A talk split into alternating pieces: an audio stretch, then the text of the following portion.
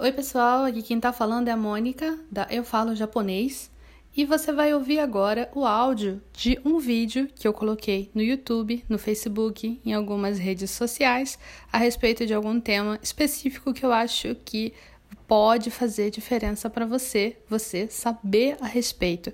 Eu espero que você goste. Vamos lá. Giovana fez uma pergunta interessante aqui. É, Mônica Sensei, em uma frase, pode-se repetir a mesma partícula? Estava criando umas frases e fiquei com dúvida. Pode, pode, pode repetir sim. É, principalmente porque as partículas elas podem ter funções totalmente diferentes. Não estou dizendo que você pode repetir todas as partículas, porque tem partícula que não, que, que não pode. É, não faz muito sentido você colocar. É, não faz muito sentido você colocar ela duplamente na frase. Deixa eu só abrir uma parada aqui para eu escrever umas frases de exemplo a respeito disso. Vou colocar umas frases aqui. Deixa eu ver, será que tá ok? Então, por exemplo, é, eu posso colocar. É, Judy. Judy Ninatará. Quando der 10 horas. Judy Ninatará. Deixa eu botar mais para baixo. Judy Ninatará. Gakoni Kimasu. Quando der 10 horas, eu vou para a escola. Aí a gente tem esse ni e esse ni, né? Esse ni e esse ni. Juji ni no taraga ikimasu. Esse juji ni naru é... Esse ni naru é o de se tornar alguma coisa, né? É virar alguma coisa. Quando der, quando der 10 horas, agora que eu vi que o negócio estava me cobrindo. Quando der 10 horas, eu vou para a escola. Então, são nis é, de forma diferente, com funções diferentes, né? E às vezes você usa a mesma partícula porque elas trabalham em conjunto. Por exemplo, é, watashi wa é, chocoreto mo chocoreto mo ice cream mo daisuki desu. Watashi wa chocoreto mo ice cream mo daisuki desu. Eu adoro chocolate e sorvete. Eu adoro tanto chocolate como o sorvete. Eu adoro os dois. Eu adoro os dois. Eu adoro tanto chocolate como sorvete. Esse momo, ele é usado para isso. Para você é, falar de é, duas coisas, tanto uma coisa quanto outra coisa você gosta, né? Watashi wa chocolate mo ice cream mo daisuki desu. É, outro exemplo. Poderia ser a pergunta, né? Ó, olha só, poderia ser a pergunta. É, chocoreto to cream to dochira ga suki desu ka? É, dochira ga suki desu ka? É, chocoreto to ice cream to. Isso aqui é uma estrutura que é alguma coisa to alguma coisa to, acho que eu não consigo sublinhar, mas tá. Alguma coisa to, alguma coisa to, do tirar. É, então, chocoreto to, ice cream to, do tirar das desu ka? É, o chocolate, o sorvete, qual você gosta? E aí eu respondo, eu gosto tanto do chocolate quanto do sorvete. Eu adoro, né? Tanto chocolate como sorvete.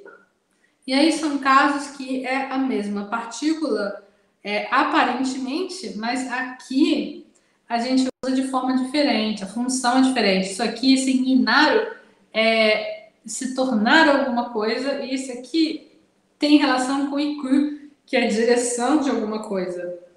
Se tornar 10 horas, vou para a escola. Então, aqui esse início seria o para, né? É, e aqui são partículas iguais que trabalham juntos na mesma estrutura. É, to, todo tirar, que é a estrutura. E aqui também a mesma coisa, mo. Então, você pode repetir a mesma partícula, mas depende da partícula, depende da forma de uso da partícula, tá? Não é nenhum pecado repetir partícula, mas às vezes você pode estar tentando repetir uma partícula que não faz muito sentido. Então vai depender do caso, mas pode usar sim, repetir a mesma partícula dentro da mesma frase. E deixa eu puxar, aproveitar puxar a pergunta que o Bruno fez aqui, que eu acho que tem tudo a ver. Opa, não é essa. Essa aqui. É, Mônica, eu tenho um pouco de dificuldade em criar frases. Tem alguma dica? Eu tenho dica sim. A minha dica é que você tem que aprender estruturas gramaticais. Sem estruturas gramaticais, você não vai conseguir fazer frase. Por exemplo, o que, eu chamo de estrutura gramatical? Por exemplo, isso aqui, ó. Tô todo a tirar, que é para você dar opção. Opção de uma coisa ou outra coisa. Esse mo, mo também é uma estrutura gramatical, que é para você dizer tanto uma coisa quanto outra coisa. Sem você aprender esses pontos gramaticais, sem você aprender essas, essas coisas, esses detalhes, você não vai conseguir montar frase. Porque é, se você tentar traduzir a estrutura de uma frase em português e traduzir direto para o japonês, você vai traduzir errado na maioria dos casos porque as estruturas de gramática são diferentes no japonês. São bem diferentes. Então, é, você precisa é, tomar cuidado com isso e estudar estruturas gramaticais, beleza? Deixa eu ver aqui.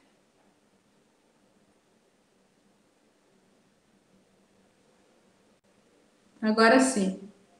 O negócio que você falou, né? Ah, pode sim, pode sim. Agora eu entendi a pergunta. Anata wa kinchou shiteiru nara Anata wa kinchou shiteru nara game suru wa kinchou o dasu koto ga dekiru hmm, eu não entendi a game suru nara wa kinchou o dasu. Você tá com essa frase você queria dizer é, Kincho dasu funciona. Soltar o nervoso, né? Kincho dasu. Funciona, funciona. Mas é, essa frase você quis dizer que jogar vai fazer a pessoa se acalmar? Vai, vai tirar o nervoso? Gemostru, é, se você jogar, você vai dar o seu kincho? É isso? É, shiteru nara, ok. É, nara, Aí eu acho que eu usaria sureba. Game o sureba, kinchou das koto ga dekiru to omoimasu. Game suru wa não. Game o sureba, sureba. Olha aí, tá vendo, gente? Tá vendo? Essa é uma questão de você usar uma estrutura gramatical. Sureba, né? Sureba. Se você não sabe essa estrutura, fica difícil montar a frase. Tem que saber a estrutura gramatical beleza? Aí o Bruno está lamentando, estudante de japonês sofre com tanta estrutura. Mas é bom aprender estrutura, gente, porque quanto mais estrutura você aprende, mais você vai conseguir se expressar e montar frase. Tá? Então, aprendam as estruturas.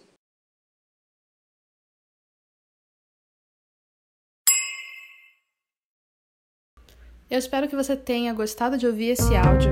Se você gostou desse áudio, compartilhe com alguém esse podcast, alguém que você sabe que precisa saber dessas informações. E se você tiver um tempinho, avalie aqui o podcast e faz um comentário. Eu vou adorar saber o que você achou. Tchau, tchau!